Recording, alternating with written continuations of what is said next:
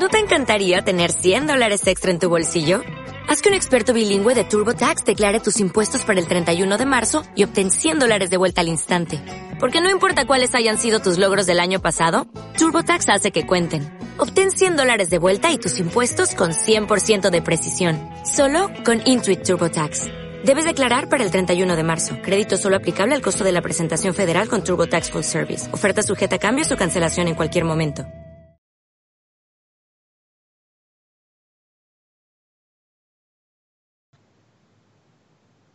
Hola, soy Arnoldo Gorán y esto es El Amor es Redondo.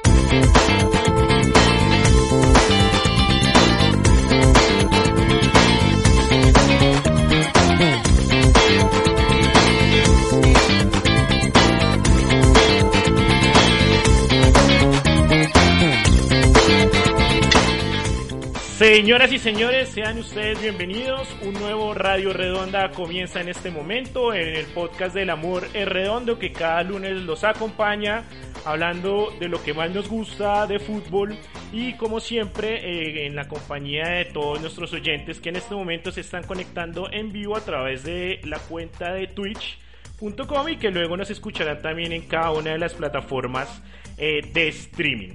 Hoy tenemos un programa especial, hablaremos acerca de la relación de la COVID-19, este virus que pues ha cambiado el panorama del 2020, incluyendo lo que ha sido el fútbol y para eso nos va a acompañar eh, un gran invitado al que presentaré en breve. Mientras tanto, como siempre, les eh, hago la invitación para que nos sigan en las redes sociales, en Facebook, en Instagram y en Twitter, nos pueden encontrar como El Amor es Redondo. Empiezo con los saludos, señor Leandro Melo, ¿cómo vamos? Muy bien, querido Absalón, un placer, señor director. Gracias a los que nos van a escuchar de mañana, de madrugada, de noche o en cualquier momento a través de todos los agregadores de audio. Quiero decir que hace seis días, es decir, el pasado 4 de agosto, mi hermano cumplió años. Y a eso de las 2 de la tarde, después de leer el Twitter, volví a cantar el himno de la República de Colombia. Un abrazo para todos. Ricardo González Rubio, ¿cómo vamos, señor? Señor Herrera, ¿cómo está? ¿Cómo va todo? Todo bien, hermano. ¿Usted ¿Qué tal su cumpleaños? Bien, igual que usted, ¿no? Tenemos un cumpleaños de un día de diferencia. Espero, eh, en nombre del amor es redondo, que lo haya pasado muy bien en su onomástico. Sí, sí, muy bien.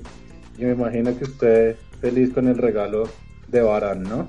Obvio, claro, la verdad sí, eh, a, los hinchas del City agradecemos a Rafael Barán su actuación eh, en el partido de Champions y bueno, ahora esperar lo que suceda en los cuartos de final.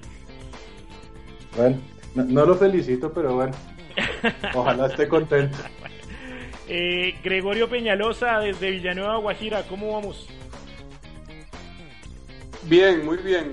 Gracias a Dios. ¿Cómo está Villanueva, hermano? ¿Cómo va ese verano? de la COVID. Villanueva, más calor que nunca. Sí, mucho.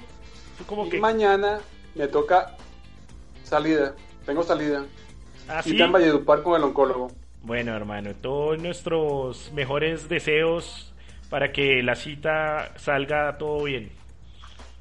Y bueno, para, para que se ríen, me bloqueó en el Twitter la cuenta del Chavo del 8. Usted es de, los, de las víctimas de, de la decisión de no, de no transmitir más por ahora los capítulos del Chavo y todo lo relacionado con Chespirito, ¿no? Pero bueno. Eh, lo que no he podido entender es por qué. Bueno, todo es plata, hermano. Todo es plata. Juan Sebastián Ramírez, ¿cómo vamos? Sebas. Sebas. Sebas. Bueno, mientras Sebas se conecta, eh, Manuel Valderrama, el, de- el ex depredador con bandana, ¿cómo vamos? Buenas noches compañeros, buenas noches a toda la mesa de trabajo, a nuestra selectiva audiencia, Muy Bien, selectiva, porque realmente no son muchos. pero son, pero ahí están. Bueno, yo, yo creo que con, el invitado hoy subimos algunos más. A ver si de pronto se enganchan para, para próximos programas. Yo creo, sí. Pero bueno, ¿cómo vamos? ¿Qué tal el puente? ¿Todo bien? Sí, bien, bien. En cuarentena acá porque no cerraron, no dejaron hacer nada. Bueno, hermano, todo sea por cuidar Pero pues, la salud y la sí. vida de la gente. Sebas, ahora Sí, o ahora no. No lo escuchamos. Sebas. Bueno, mientras Sebas organiza ahí el tema del audio, porque realmente no lo estamos escuchando, de nuevo les reitero la bienvenida a este Radio Redonda del 10 de agosto de 2020. Ya les voy a presentar a- al invitado especial que tenemos y bueno, un programa especial esperando que podamos acompañarlos en estos momentos de pandemia, de cuarentena y que obviamente podamos aprender un poco más acerca de, de lo que ha sido este, este, este virus que tanto ha afectado al mundo. Eh, sin más, entonces empezamos este Radio Redonda.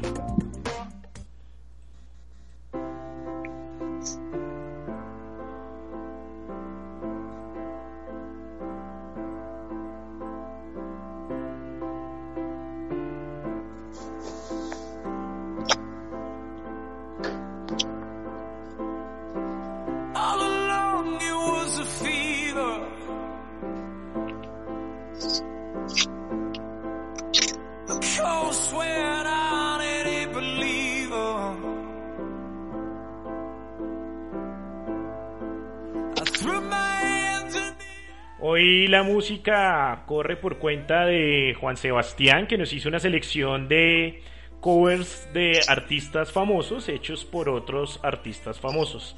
Eh, Sebas, ahora sí, Señor, ahora sí, ¿cómo vamos? No Dígamelo usted. ¿Todo bien? ¿Todo bien? Bien. Ahí lo medio bien, buenas noches, eh, feliz de saludarlos. Eh, qu- quiero primero que todo enviar un saludo Claro y su excelente cobertura en la sabana de Cundinamarca, que me permite estar más o menos con ustedes. Ah, perfecto. Eh, Nos unimos a ese saludo. Respecto a la respecto a la música, quisiera agradecerle por su presentación, señor je- jefe director. Gracias. En efecto, estamos escuchando eh, a- estamos escuchando un cover de 30 Seconds to Mars de la canción Stay de Rihanna. Entonces, eh, a lo largo del programa estaremos escuchando covers, como su merced dijo, de canciones hechas por artistas famosos, de otros artistas que también son famosos. Vale, perfecto. Es, una playlist recomendada. Bueno, ahora sí voy a presentar al invitado que tenemos hoy. Eh, un amigo de esta casa. eh, tengo el placer de conocerlo de mis épocas de reportero en el estadio El Campín. Eh, hoy en día es subeditor de salud del tiempo y tal vez uno de los periodistas que mejor ha cubierto y que más sabe acerca de la pandemia de la COVID-19 en Colombia, el señor Ronnie Suárez. Ronnie, bienvenido a Radio Redonda, ¿cómo vamos? Joven Absalom, buenas noches para usted, buenas noches para todo su equipo de trabajo en tan prestigioso espacio. Eh, y por supuesto, muchas gracias por la invitación, gracias también por, por las palabras. Le, le recibo con noticia. Confirman ahora en redes sociales, a esta hora en redes sociales, que el fallecimiento de Vladimir Popovich, que fue técnico de Millonarios, eh, subcampeón, si no estoy mal, en el 94, bueno, entre el 94 y el 95 fue técnico y también fue técnico del Deportivo. Cali en tres oportunidades, de Santa Fe en 1972, tenía sus años ya el señor, y eh, también fue técnico de Atlético Nacional, su, su último técnico, su último equipo fue Caracas en el 99 y eh, confirman a esta hora en redes sociales su fallecimiento. 80, Entonces, 80, ahí, 85 años tenía Popovic, eh, que fue ganador además de la Copa Intercontinental de 1991 con el Estrella Roja de Belgrado. Eh, y pues se une a la pérdida también que tuvimos eh, el pasado 8 de agosto del técnico más ganador en la historia del fútbol colombiano, el médico eh, Gabriel Ochoa Uribe, eh, que además pues se va a una de las grandes eminencias de, del FPC que, y una de las víctimas grandes también que, que cobra este virus. Bueno, Ronnie, pues gracias por, por aceptar nuestra invitación y pues entremos en materia. Precisamente lo, lo queríamos tener acá para hablar acerca de lo que ha sido esta pandemia, este virus que pues ha azotado al planeta entero en 2020 y que ha interrumpido eh, en Colombia y en el mundo eh, el fútbol. Eh, aquí en Colombia la última fecha se jugó, corríjanme si me equivoco, en el mes de marzo, eh, que incluso creo que esa fecha no terminó de jugarse todavía, algunos equipos todavía con partidos pendientes.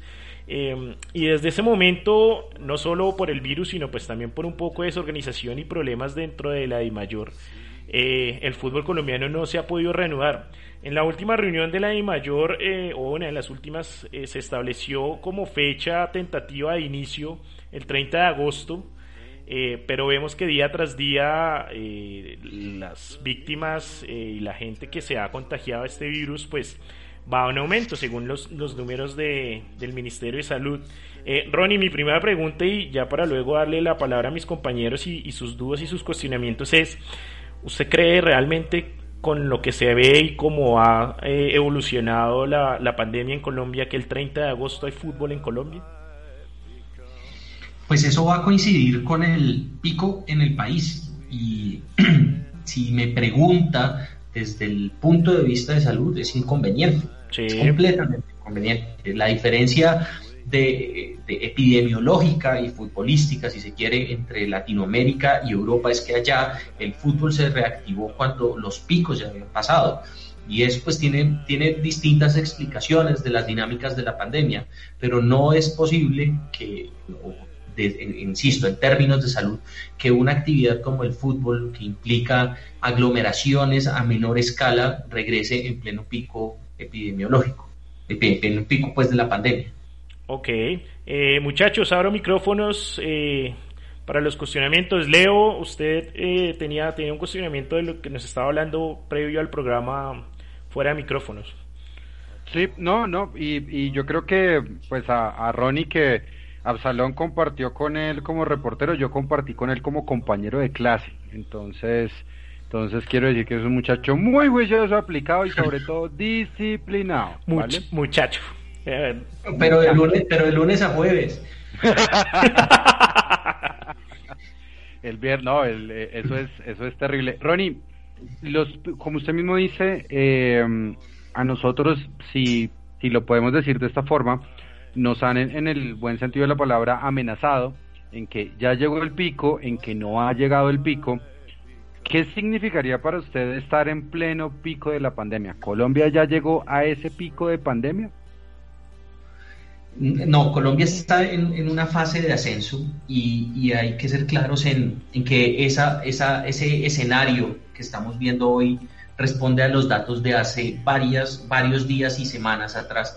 El rezago más o menos ronda los 10 días. Entonces no podemos tener un panorama real de eh, el momento exacto, sino en un futuro. Eh, y, eso también para saber si estamos en un pico o no va a ser motivo de una tendencia y no de una caída específica de un día.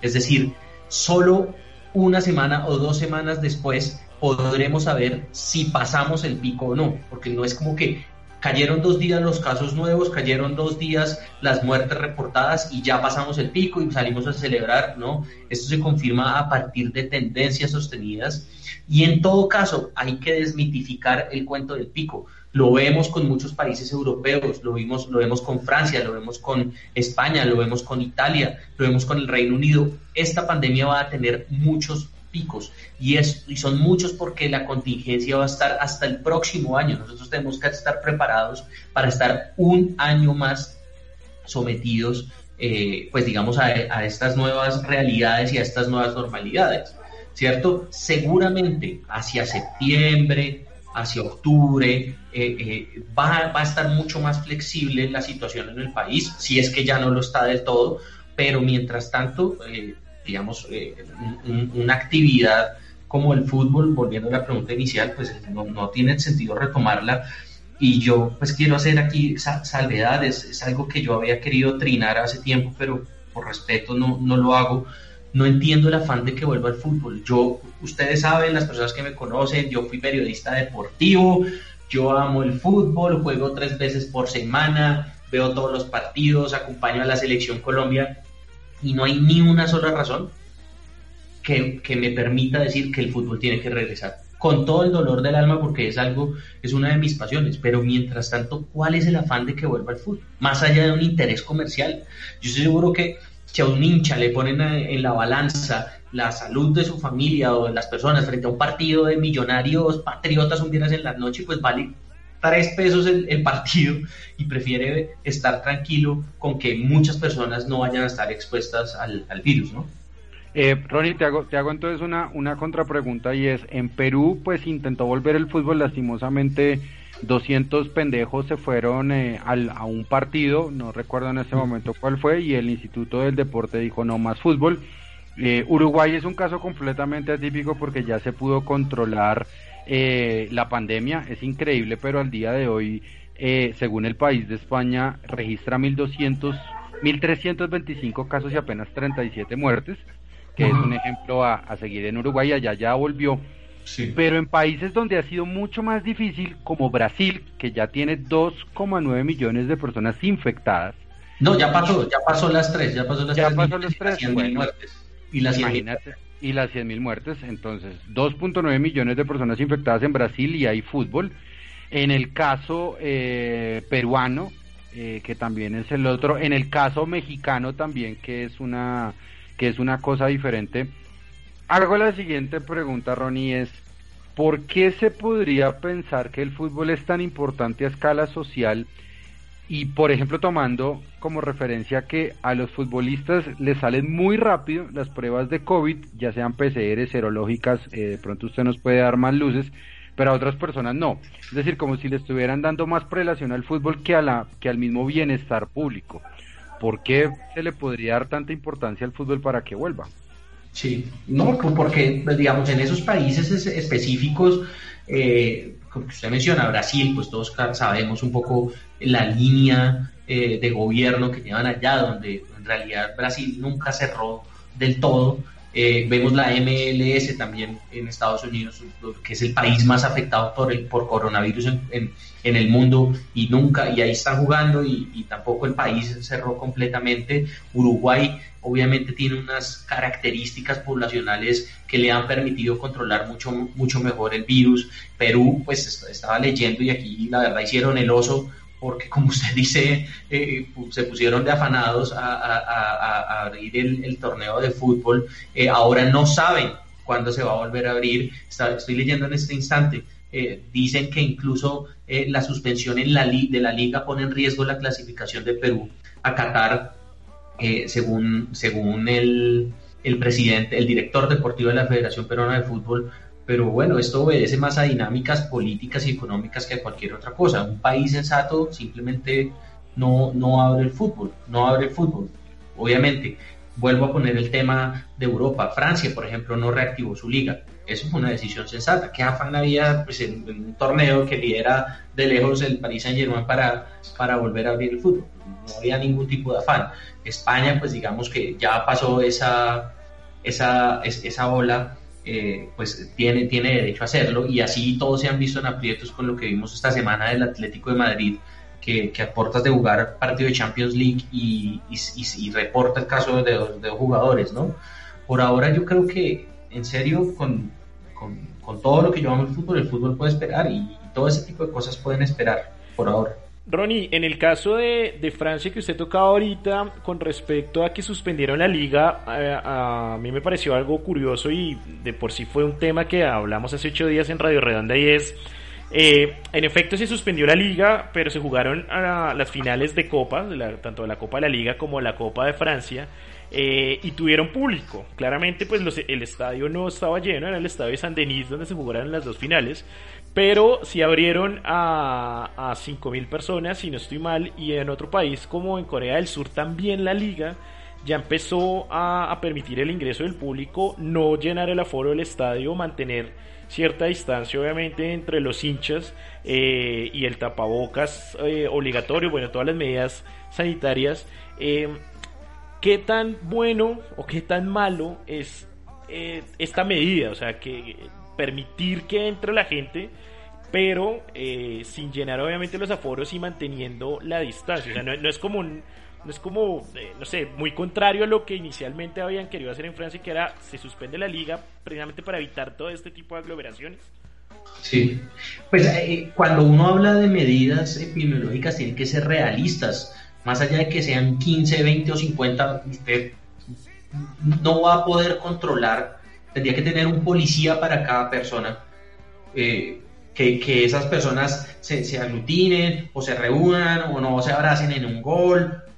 No entender, el solo hecho de gritar un gol puede ser un riesgo epidemiológico para el que está al lado, ¿sí? por más de los dos metros, porque los gritos, y eso se ha comprobado también científicamente, pueden eh, expulsar gotículas eh, metros a metros de distancia. Entonces, insisto, uno tiene que mirar desde el lado de la sensatez. Si en últimas usted ya decidió eh, abrir su fútbol porque, digamos, la, situación social ha bajado y su curva ha bajado, pues no, no se afane para meter gente a unas tribunas porque de todas formas va a exponer al riesgo. Pero eso finalmente cae en las manos de los gobernantes y, de la sensatez. Es decir, si lo vemos sobre el lado del negocio, pues tampoco es negocio que hayan 100 personas en un estadio para un equipo de fútbol porque no va a hacer la diferencia, ¿no?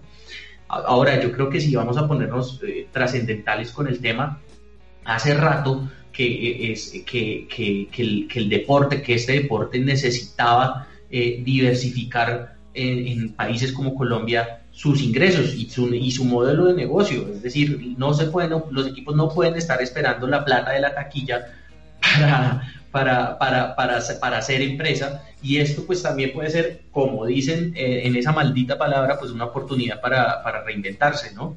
y plantear cómo, cómo se va a hacer y cómo se va a sostener el, el, se van a sostener los clubes de ahora en adelante. Y ahí ya pues ya me fui de largo, pero bueno. Y, y el hecho eh, de, digamos, otro, otros casos, como se ha visto el tema en Estados Unidos y que se ha estudiado aquí un poco en Colombia, de reunirlos en, en una sola ciudad, en una burbuja, ¿qué, qué tanto ayuda eso a que los jugadores eh, no se contagien? O, o, digamos también en la Champions y en la Europa League se está haciendo, y si es una medida que realmente aporta o simplemente es solo para mantener el fútbol activo y, el, y ese negocio rodando. Sí, no, yo creo que, yo creo que, que, que definitivamente el, el, negocio es lo que, lo que marca ahí detrás, ¿no? Eh, hay muchas presiones, hay presiones de patrocinadores, hay personas que tienen los derechos de televisión, y bueno, también es un poco eh, lo que hemos visto en todos los sectores eh, de la economía.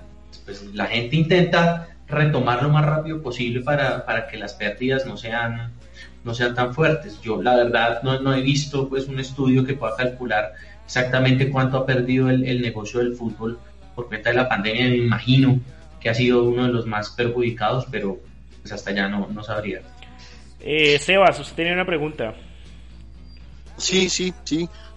Eh, Ronnie, pues digamos que sin, sin querer minimizar la, la, la, importancia de la situación, pero tampoco podemos negar que la pandemia, aunque se ha esparcido globalmente, no ha matado a tanta gente como otras enfermedades que ya estaban ahí.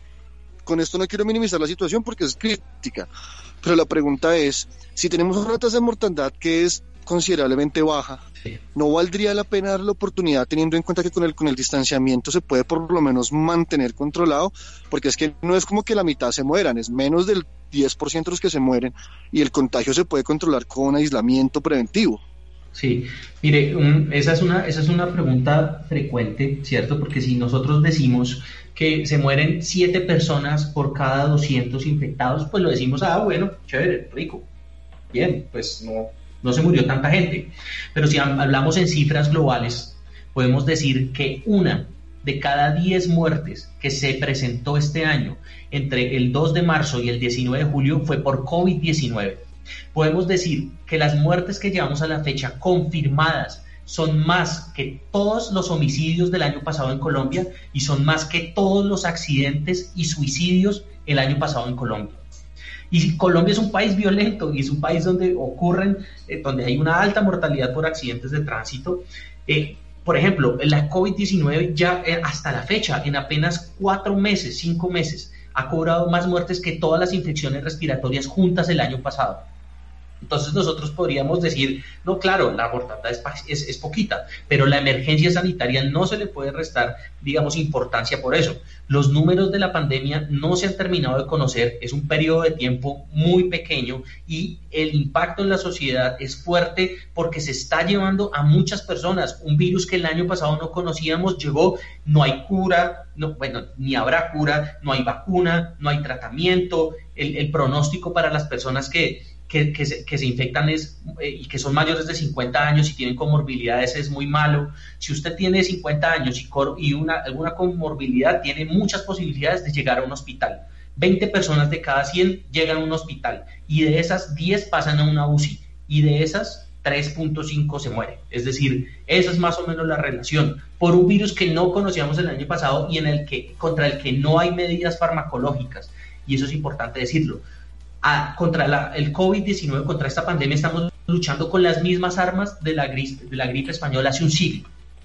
Y ese es el panorama, con toda la tecnología, con toda la ciencia, con una sociedad distinta. Estamos, estamos luchando con las armas de hace un siglo, porque mientras no haya vacuna, y esto va a pasar el próximo año, y mientras la gente no pueda acceder, el mundo no pueda acceder masivamente a eso, va a terminar siendo una emergencia de proporciones, de proporciones indescriptibles. Mire, otra noticia en vivo y en directo para este podcast.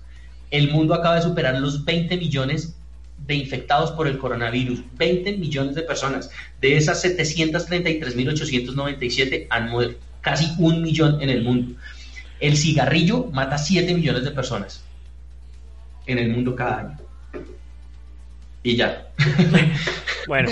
No, eh, no, venga, y, y es que por, por eso insistía en que no quería restarle importancia a la, a la situación, digamos que es más un tema de manejo de datos y de cómo se para uno frente a esos datos. Pero y para, y para cerrar mi pregunta, pero si también estamos hablando de que tenemos que volver o, que tenemos que adaptarnos a esta nueva normalidad, entonces, ¿cómo vamos a hacer para que deportes como el fútbol hagan parte de esa nueva normalidad? Porque estaban en la antigua y tendrán que estar en la nueva.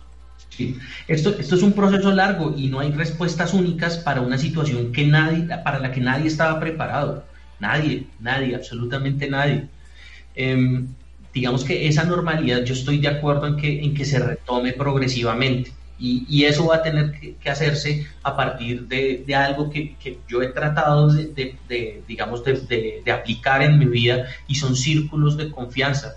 Uno va, va a tener que reducir digamos, su exposición a otras personas y limitarse a tener contacto con aquellos que, que uno sabe que se cuidan, ¿sí? Si usted sabe que su familia es juiciosa y que, y que no salen y que tiene todas las medidas, vaya y véase con ellos todos los fines de semana. Si sabe que su novia, que su amiga, la niña que le gusta, eh, su polvo de cada ocho días es juicioso, pues vaya y hágale sin confianza. Y esa es la normalidad, esa es la normalidad a la que el mundo debería aspirar, que por supuesto va a estar muy lejana de lo que alcanzamos a conocer.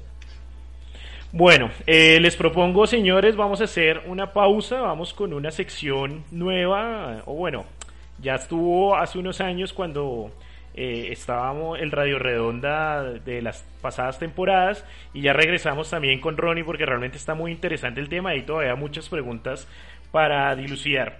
Esto es Radio Redonda, les agradecemos su sintonía. No se muevan, ya regresamos.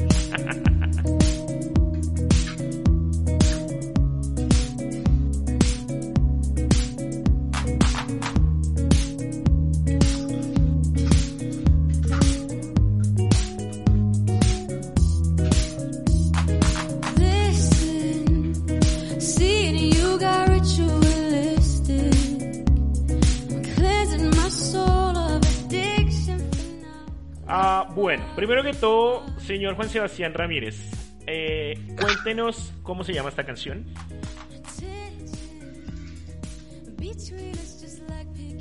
Sebas, Sebastián.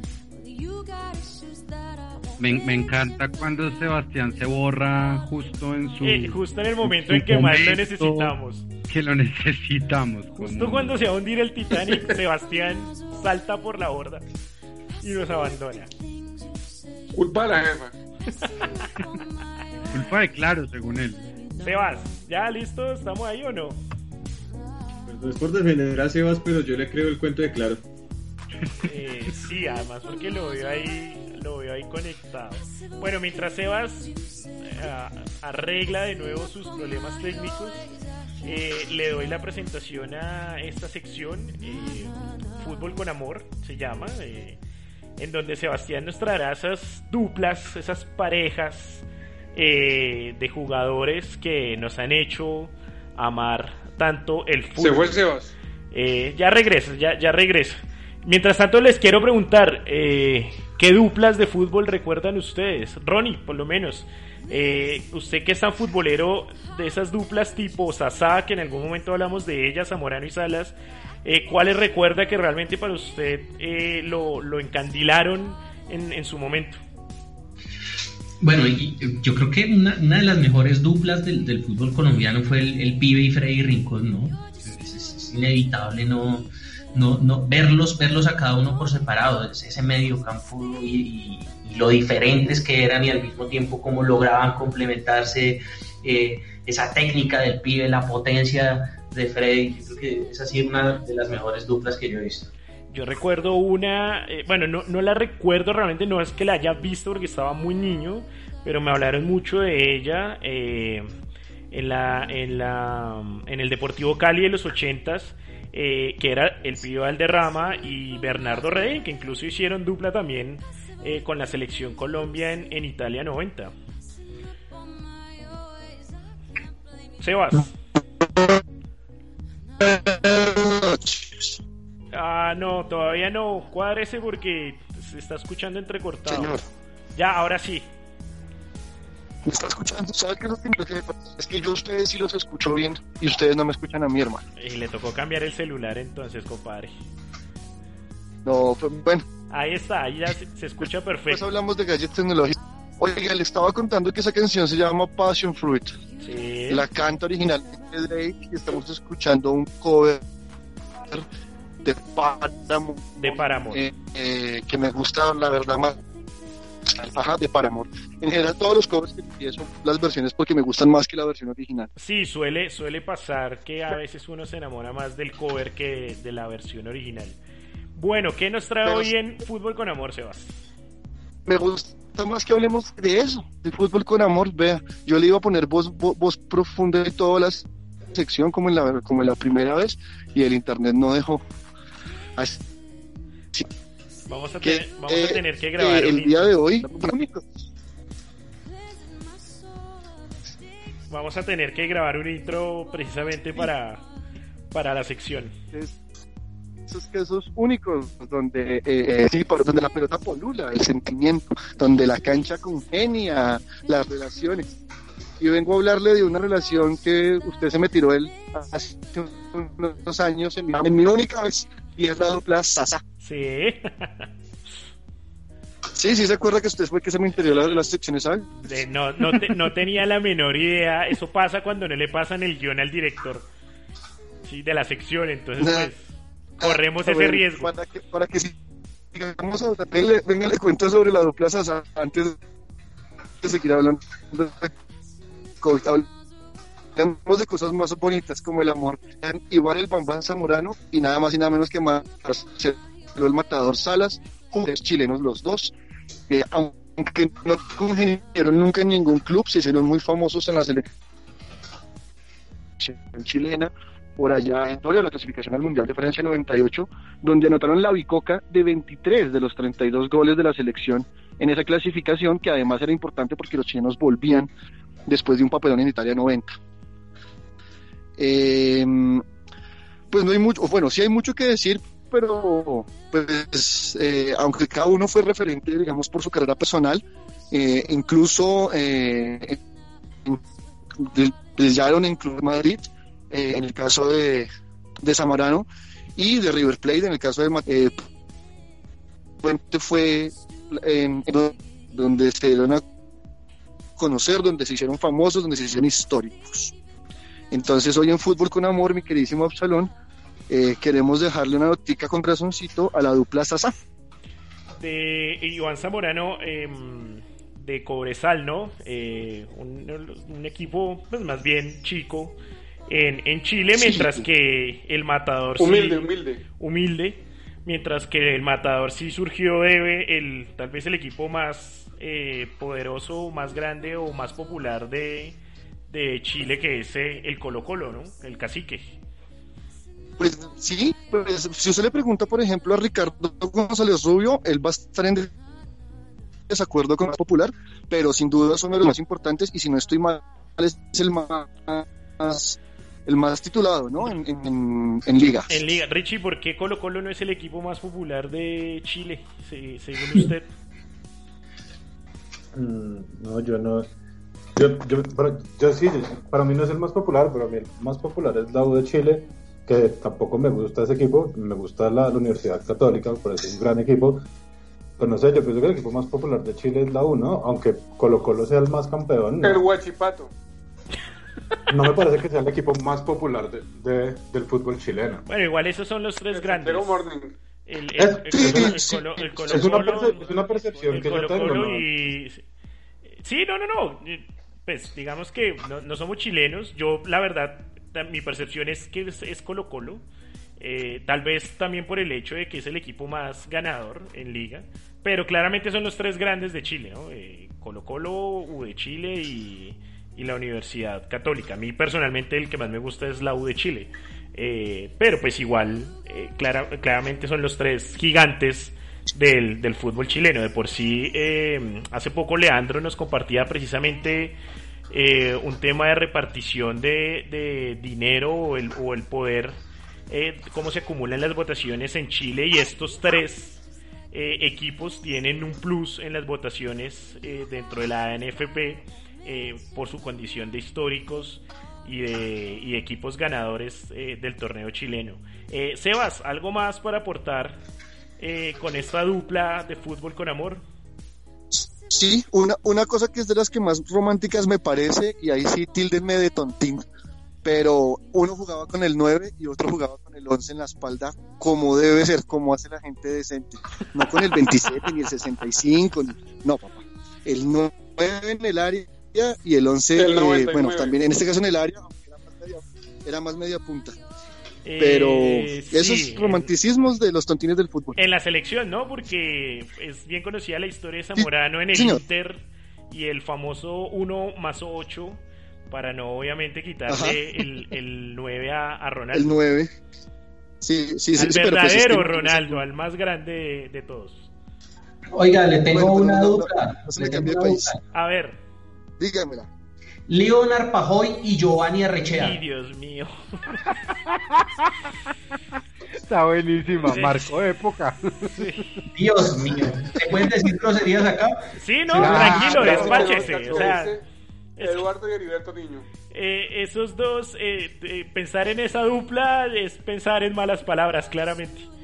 Hijo de puta. Sí la padecí, hermano. No, no, no, no, no, no, no, no. Grande. Eh, yo, yo creo que vamos, eh, Sebas, podemos organizar un fútbol con amor en algún momento de duplas. Bueno, sería más fútbol con odio, de esas No. duplas que nos No. volaron, pues. No, usted. Si ve- quiere, le- si quiere le, puedo, le, puedo- le- le puedo montar un fútbol con amor y un fútbol con rencor. Eso, listo, me perfecto. Le, compro sí, la idea. sí. Eh, Va para eso. La- el próximo, entonces, que sea un fútbol con rencor, por favor. Por favor, por favor. y una, Sí, una, una, una edición de, una edición de laterales perversos. Que le tengo ahí como 500, hermano. Y todos han pasado por millonarios. A ver, Ay, sí. Sí, sí, va a decir. No. la lista se torna interminable, pero bueno. Esto fue Fútbol con Amor. Gracias, Sebas, por eh, recordarnos a esa gran dupla de los noventas eh, chilena, la dupla Sasá, Iván Zamorano y Marcelo Salas.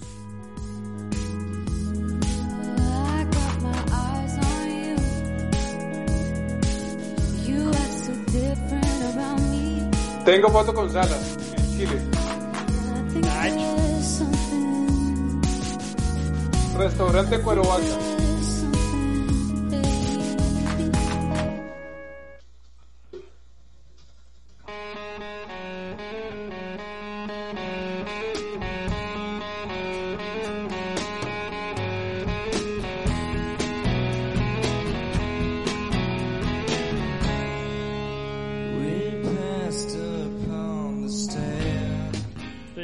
Posiblemente uno de los covers más famosos de la historia del rock.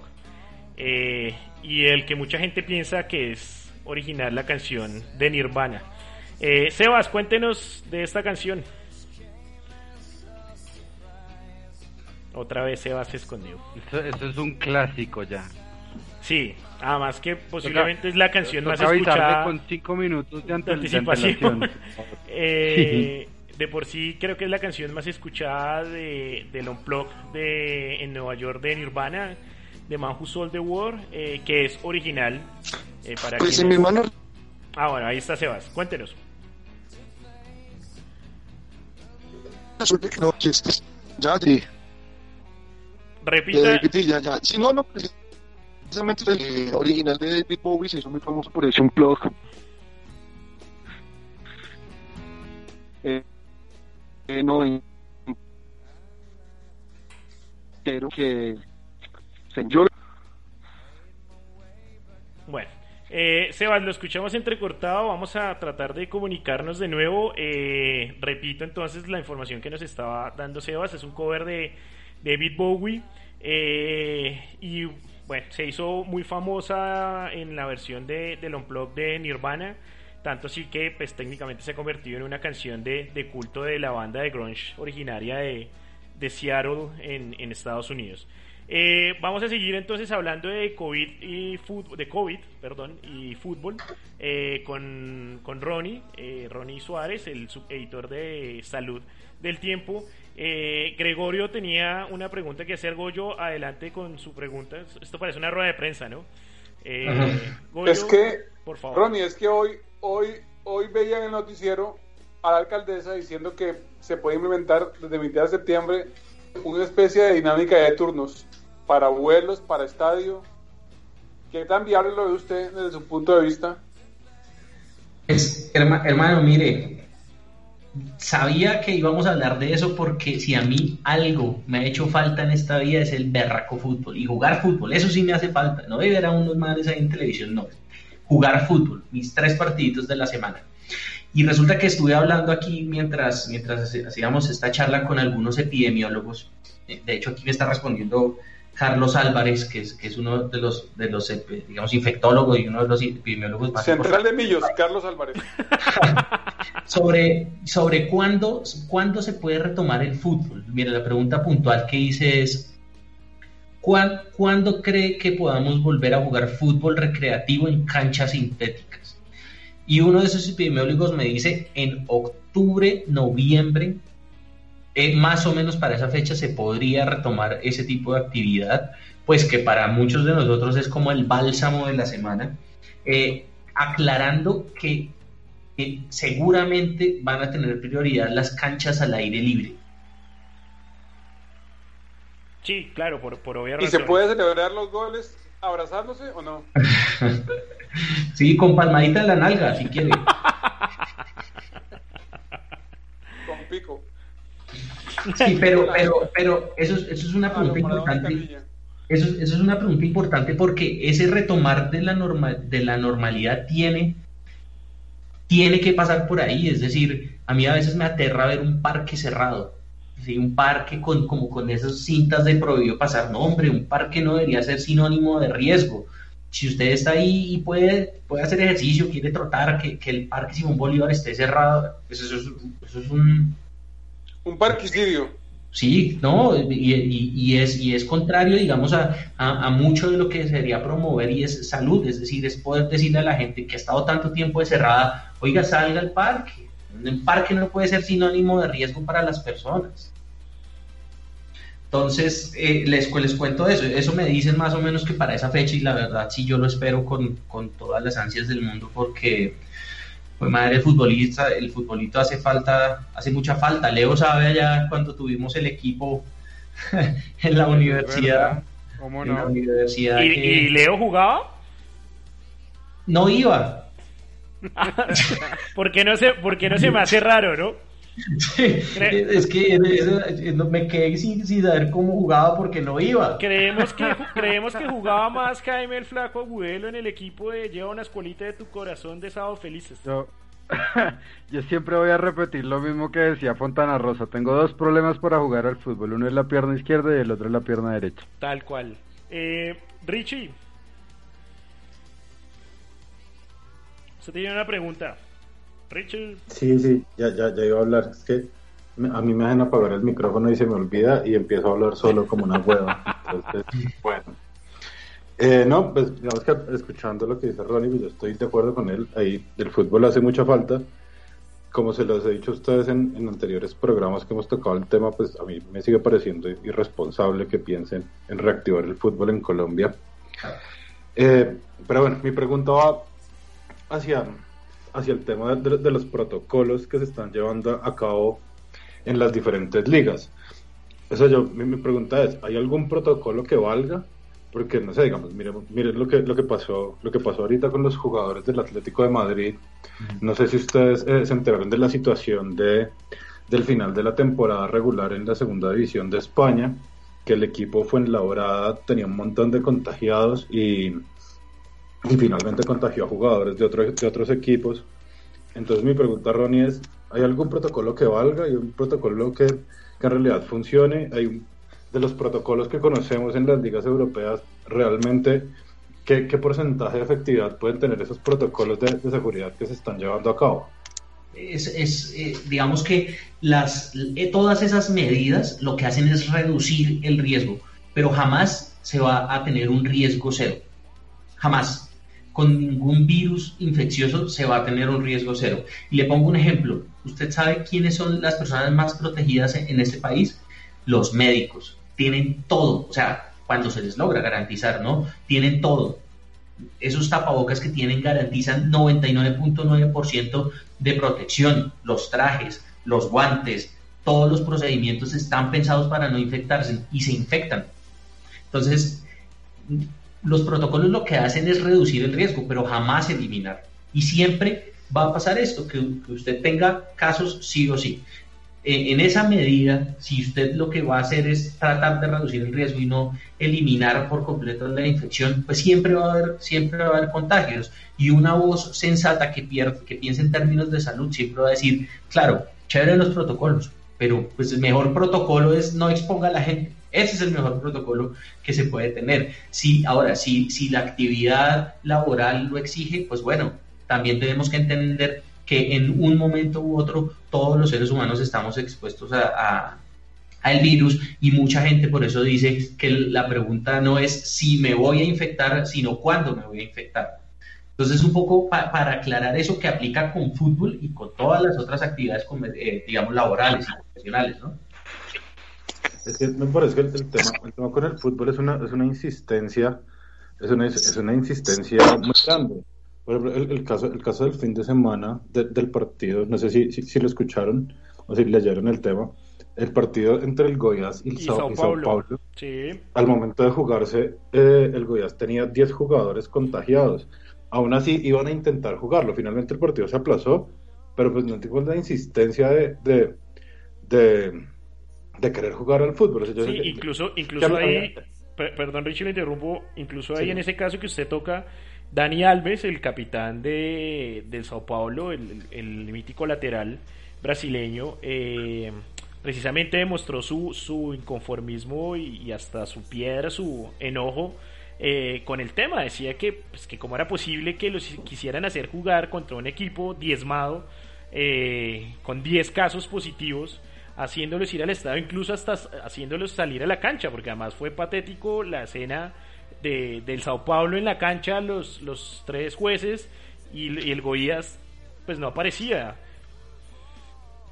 Eh, sí, no, de hecho, de hecho el, el Goiás tuvo que llamar a, su tercer arquero para que fuera arquero suplente y el, tipo estaba como para, comiendo con su familia y lo hicieron y lo, hicieron salir corriendo de su almuerzo para irse al estadio porque iba a ser el arquero suplente. Entonces a las malas los querían hacer jugar. Y lo, bueno, mi punto era, yo sé que el fútbol hace falta, a mí me hace mucha falta ver fútbol.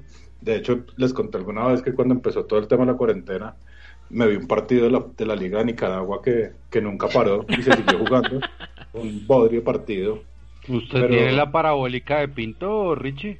No, señor, lo vi por, lo vi por YouTube. Por el, ah. por el canal de YouTube del Real ¿Qué, Estelí. Que, que era lo único que transmitía Roja Directa, fútbol nicaragüense. Sí, entonces, pero, o sea, me parece, me parece que, es, una, es una insistencia y pues gracias por su respuesta porque, porque bueno, sí, me queda claro ya que la, efectividad de los protocolos pues no, no, no va a evitar pues, que, que pase, que pase algo. Y digamos que la otra pregunta, ya como para terminar, es las condiciones del, proto- del protocolo que se planteó y que planteó la, la DIMAYOR para, para, para la vuelta del fútbol colombiano, eh, con las condiciones de salud del país, como que, ¿qué, qué- qué pronosticaría usted que, que podría pasar con- el, pro- con el protocolo como está planteado y con las condiciones de salud que hay en Sí. este momento en Colombia? Mire, eh, le, antes de, de- de- de empezar el podcast le pregunté a un periodista deportivo, pues digamos que obviamente está mucho más empapado, ¿no? De, de- en- de esa- de ese tipo de decisiones y él me dice que la verdad, la verdad, no lo veía, no lo veía. Es decir, que si bien se, se tenía como planeado un retorno para la última semana de agosto con, con unos partidos aplazados y que retomara la liga en septiembre, pues la verdad no veía nada claro, nada, nada claro que eso sucediera. Eh, y pues, digamos un poco, un poco, eh, esto está por encima, por encima de los protocolos, yo creo, ¿no? Como, como decía ahorita, va a haber infectados sí o sí. De hecho, ya muchos, mire, con el aislamiento que están teniendo los futbolistas, eh, con las medidas que están teniendo y se están dando casos de COVID, pues eso, eso no es sostenible, no es sostenible en este momento exponer a un plantel de más de 20 personas, de 30 a 40 si se tiene en cuenta a, a todo, a todo el, pues digamos, el equipo a, a estar eh, concentrados, a- en fin, a todo lo que implica jugar un partido de fútbol profesional. Entonces, ese periodista que puede saber más que yo de ese tema me dice que no lo ve claro y pues eso, eso es lo que yo puedo decir al, al respecto. Ronnie, eh, re- Muchas gracias. relacionado con el tema de los protocolos que, to- que tocaba Richie, eh, no sé si, si pudo ver, leer, eh, analizar un poco el protocolo que se está o que se quiere manejar para el fútbol profesional colombiano eh, y desde su perspectiva, qué fortalezas y qué debilidades le pudo ver, sí, pues sí lo pudo obviamente observar y analizar eh, con respecto a un hipotético regreso del fútbol en Colombia. Sí, pues digamos que es un, es, es, es un protocolo constru- construido, por supuesto, con acompañamiento de las autoridades sanitarias, eh, en el que necesariamente pues, se va a ver algunos planes piloto, pero yo insisto, es decir, más allá de, las fortalezas o, las debilidades, eh, va a haber contagios, va a haber contagios, eso, es- eso es natural. Eh, todas las actividades profesionales tienen los mismos protocolos y las peluquerías han reportado contagios y las panaderías han reportado contagios y todo lo que va, va abriendo progresivamente ha reportado contagios. Eso, eh, digamos, al final de cuentas, cuando se, se, comiencen, se comiencen a, a confirmar, por ejemplo, 5, 6, 7, 8 casos en un equipo, eso va a terminar siendo un conglomerado y en algún punto desde, desde, desde, la, desde el análisis y desde la revisión epidemiológica va a implicar un riesgo grande para todo lo que está alrededor y no solo ellos, los hoteles donde se concentren, los buses donde se transportan, toda esa cadena pues va, va, a estar, va a estar expuesta y pues no va a ser sostenible. ¿sí? Entonces hay que, hay que tratar de comparar al fútbol con, con todas las otras profesiones. Estoy seguro que en otras actividades tienen protocolos iguales o muchos más exigentes y no por eso dejan de haber, dejan de haber, dejan de haber casos. Entonces, si lo vemos desde esa perspectiva, sabemos que retomar una actividad es un riesgo, un riesgo de contagio. Se, se va a asumir ese riesgo, tiene que, tiene que haber cuántos casos para decir, oiga, no, sabe que no era tiempo para regresar, o tiene que morir, no sé, un utilero, una persona mayor, un técnico, que pueda tener alguna comorbilidad y un factor de riesgo para decir, ay, no, sí, qué pena, no debimos volver tan pronto. Sí, pero ese es un riesgo que hay que asumir. ¿sí? Si está de acuerdo el gobierno, si está de acuerdo el Ministerio de Salud, si está de acuerdo el Ministerio de Deporte, si la, si el, pues la, la mayor dice, bueno, volvamos, si los clubes eh, dicen volvamos, pues bueno, tienen que saber que va a haber casos, va a haber casos, así como, lo ha, como ha pasado en el resto de, de. En el tema de, de la vacuna, Ronnie, hemos visto pues avances eh, en diferentes países. en Rusia, eh, en Inglaterra, sobre todo en la Universidad de Oxford y creo que algunas farmacéuticas estadounidenses. Eh, ¿cómo, ¿Cómo estos avances? Eh, ¿Será que vamos a tener o alcanzamos a tener una vacuna antes de finalizar el 2020? Sí, pues no, es- no es tanto cuándo vamos a tener la vacuna y cuándo va a salir la vacuna, sino cuándo vamos a poder acceder de a ella.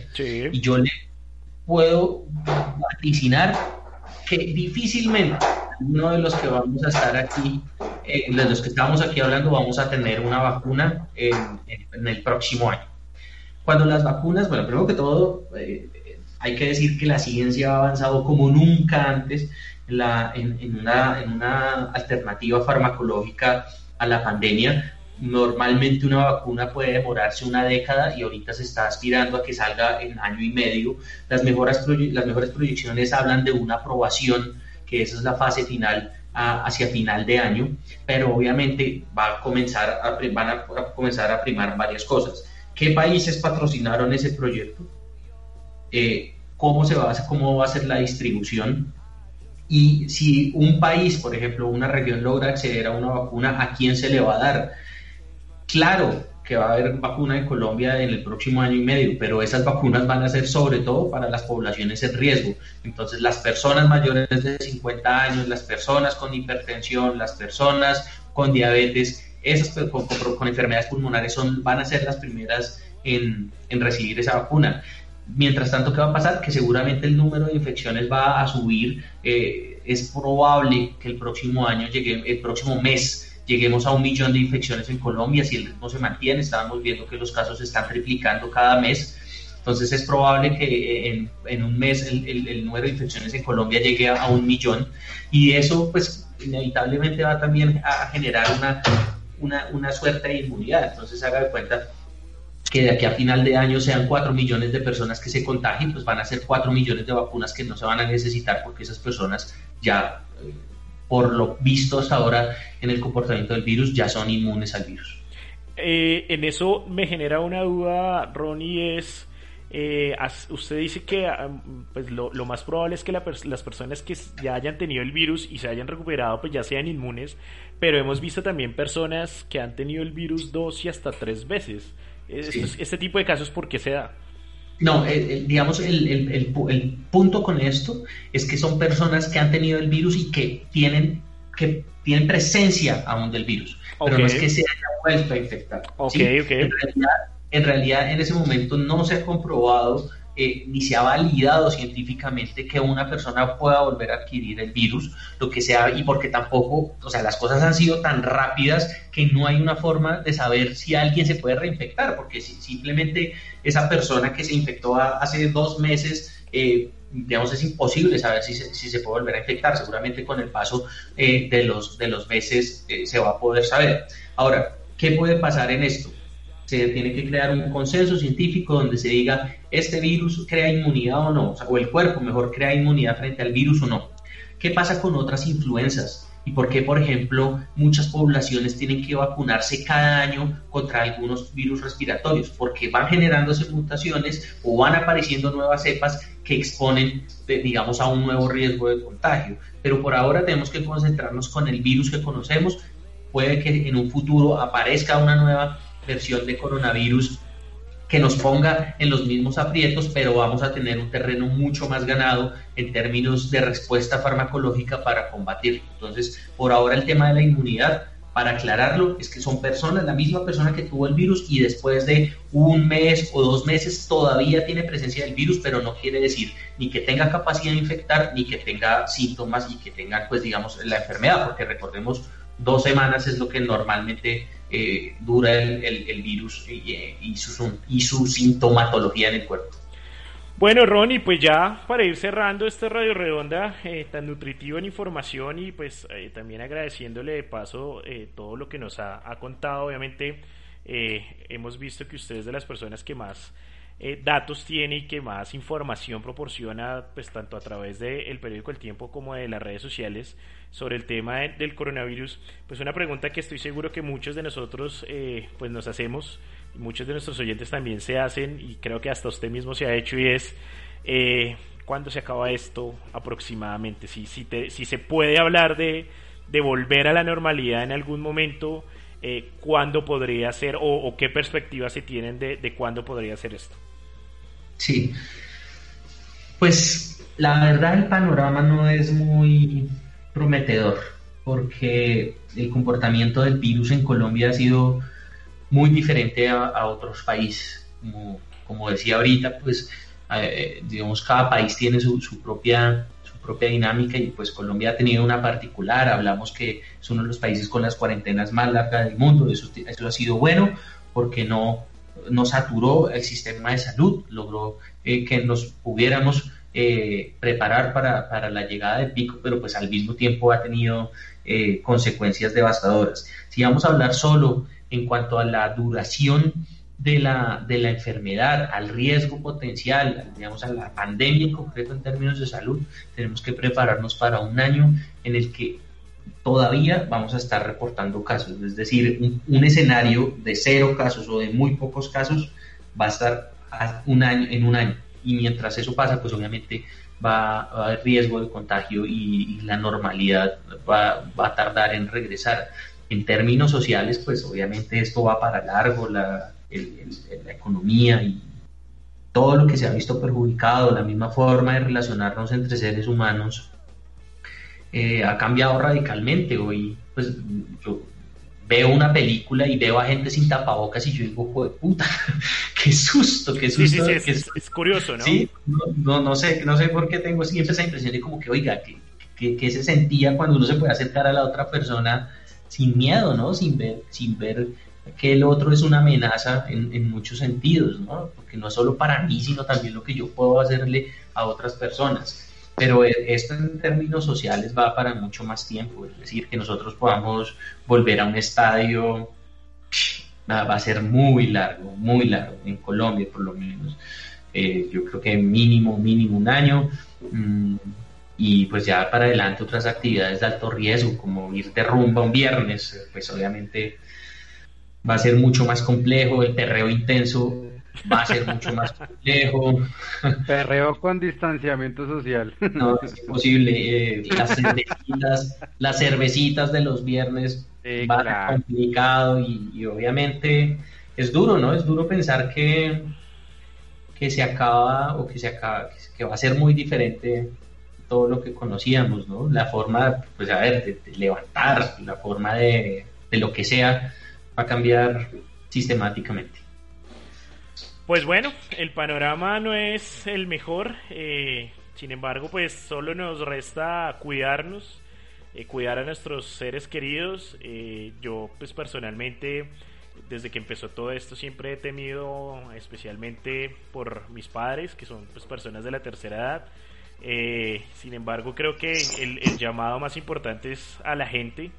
que se cuiden, que se protejan, que no salgan si no tienen que salir, eh, el uso del tapabocas, lavarse las manos, si todos nosotros nos cuidamos, seguramente pues bajamos el riesgo de, de la infección eh, y pues nada, acomodarnos, adaptarnos digamos a esta nueva normalidad que nos ha tocado, seguramente pues esto es algo que, que jamás había pasado en la historia, pero que, oh, bueno, se había pasado, pero pues no a tal magnitud, pero que seguramente también, como muchas cosas que han pasado en la historia de la humanidad, se superará.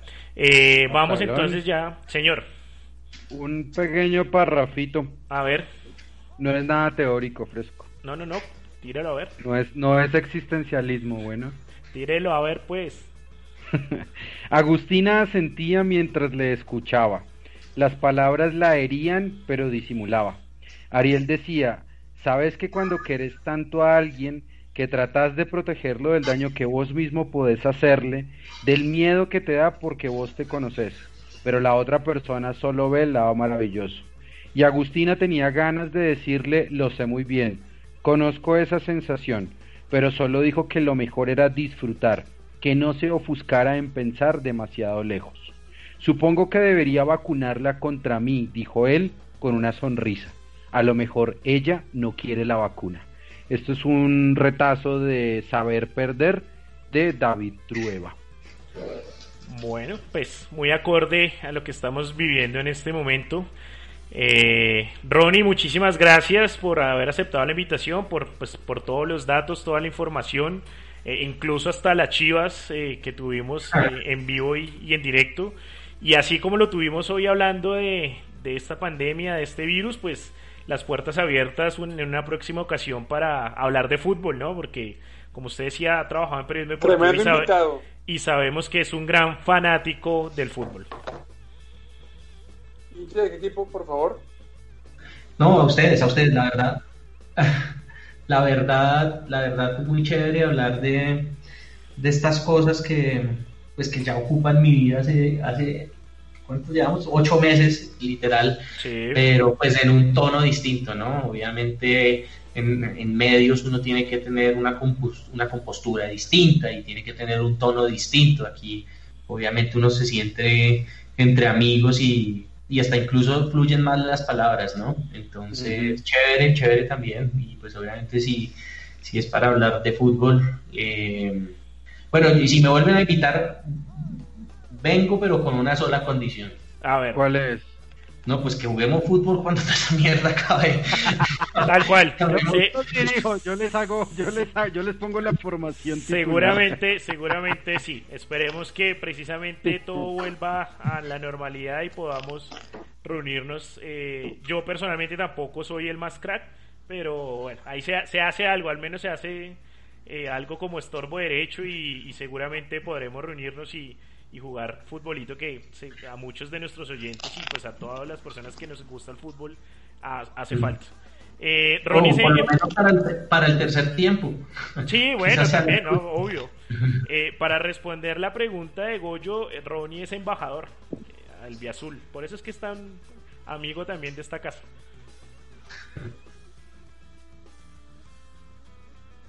Goyo, re- ¿respondí a la pregunta? Totalmente. Bueno. Me eh, cae bien porque yo también quiero a Millos. ah, eso está muy bien. Ya vamos entonces. Ronnie, cuando se quiera, cuando se quiere evadir de los números de la pandemia, bienvenido a Radio Redonda. Sí, total. Eso, muchas gracias. Muchas gracias, muchachos.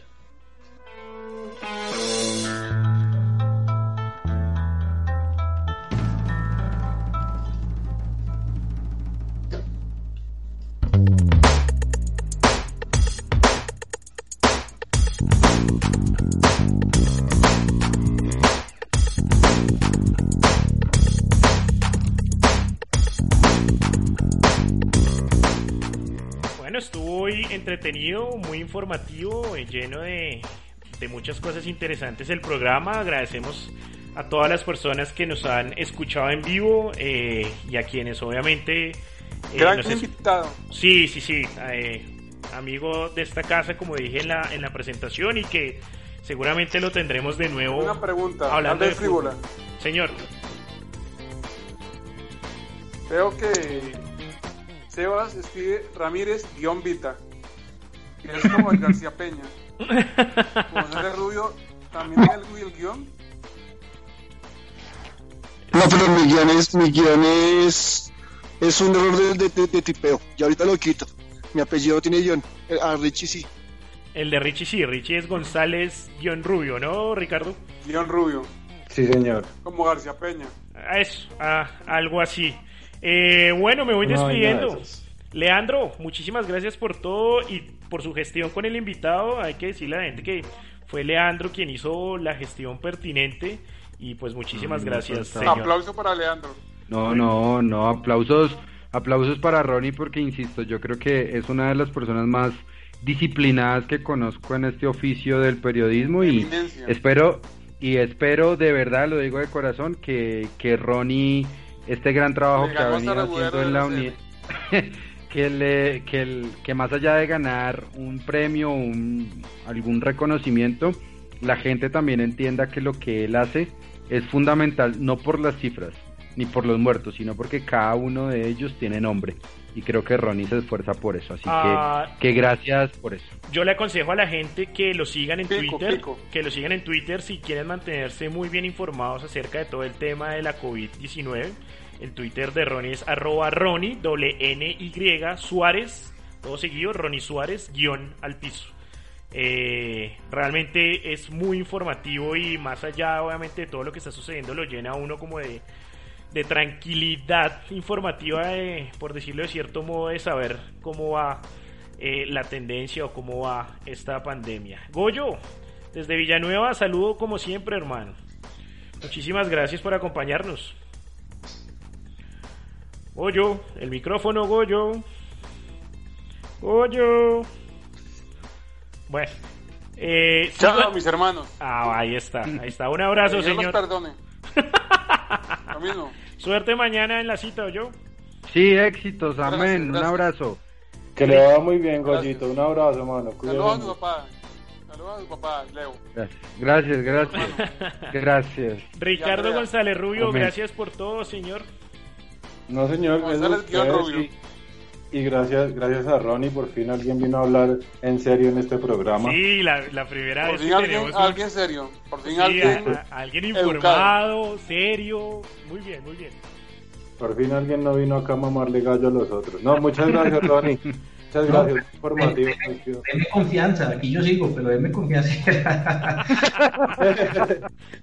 Bueno, no, muchas gracias y no, gracias a ustedes también, muchachos. Nos hablamos dentro de ocho días. No, 15. Dentro de 8 días vamos a descansar porque es festivo.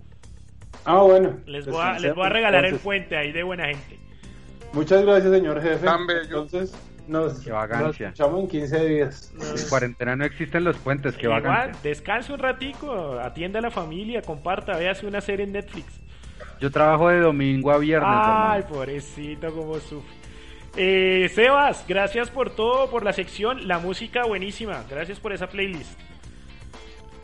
Oiga, no, gracias a ustedes, a todos saludos y de, una, de, de despedida y, y aprovechando el invitado, yo también pensé que eh, esta reinvención iba a hacer que los equipos cenen para que el fútbol se viera de otra manera y la de mayor también y al final creo que nos fallaron hermano porque finalmente el fútbol siguió igual, se perdió una oportunidad ojalá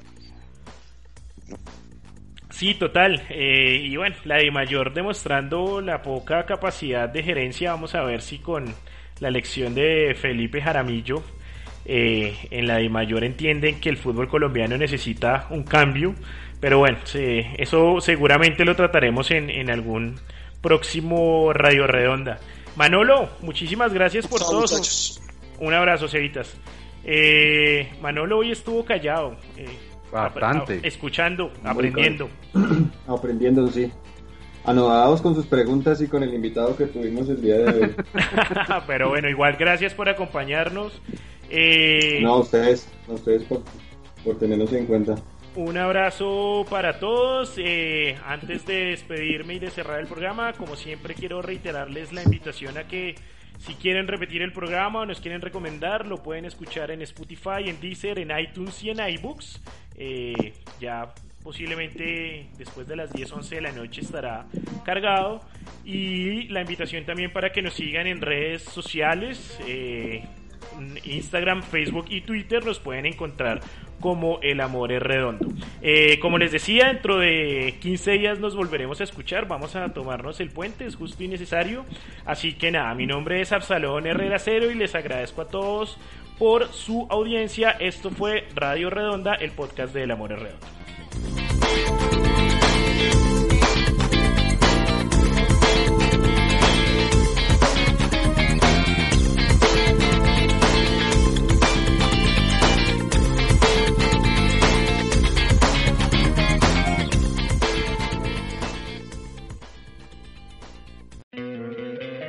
¿No te encantaría tener 100 dólares extra en tu bolsillo? Haz que un experto bilingüe de TurboTax declare tus impuestos para el 31 de marzo y obtén 100 dólares de vuelta al instante. Porque no importa cuáles hayan sido tus logros del año pasado, TurboTax hace que cuenten. Obtén 100 dólares de vuelta y tus impuestos con 100% de precisión. Solo con Intuit TurboTax. Debes declarar para el 31 de marzo. Crédito solo aplicable al costo de la presentación federal con TurboTax Full Service. Oferta sujeta a cambios o cancelación en cualquier momento.